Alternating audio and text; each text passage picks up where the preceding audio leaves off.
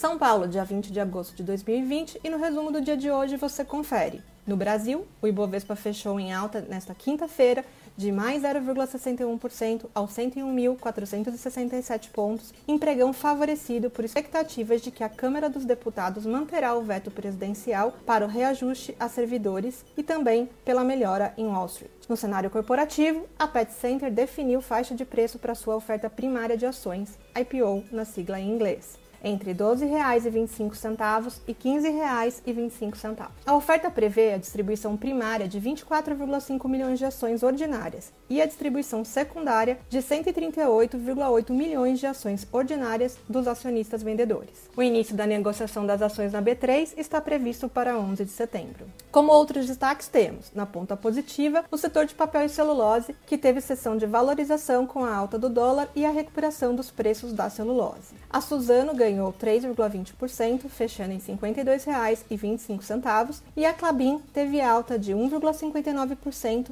fechando em R$ 26,18. A B3 subiu 4,65%, fechando em R$ 62,34, depois de divulgar que o volume financeiro médio diário negociado no segmento de ações teve crescimento de 74,2% em julho, na comparação com o mesmo mês do ano passado. Já na ponta negativa, a Eletrobras teve queda de 0,78%, fechando em R$ 32,09, tendo no radar o fato de que a privatização da companhia ainda não avançou no Congresso e outras prioridades no momento, como a defesa do teto e as reformas, deixam o mercado descrente de que o processo avance no curto prazo. A Sabesp caiu 2,39%, fechando em R$ 51,49 mesmo após a estatal publicar declaração de seu acionista controlador, o governo de São Paulo, dizendo que não há decisão tomada sobre o modelo de reorganização societária da Companhia de Saneamento Básico Paulista. Indo para o exterior, o mercado de ações chinês registrou dia de queda depois que a China manteve a sua taxa de juros, enquanto as expectativas de mais apoio de política monetária de Pequim perderam força.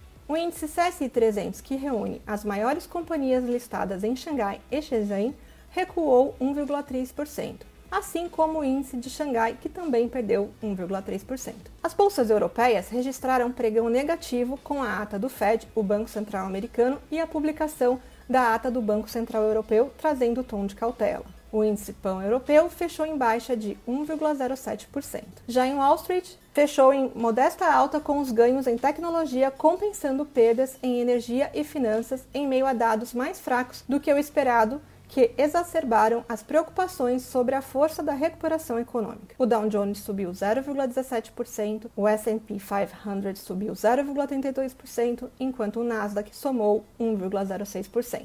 Eu sou Denise Redua, Equity Sales do BB Investimentos, e diariamente estaremos aqui no Investimento em Foco, trazendo um resumo do dia do mercado para você.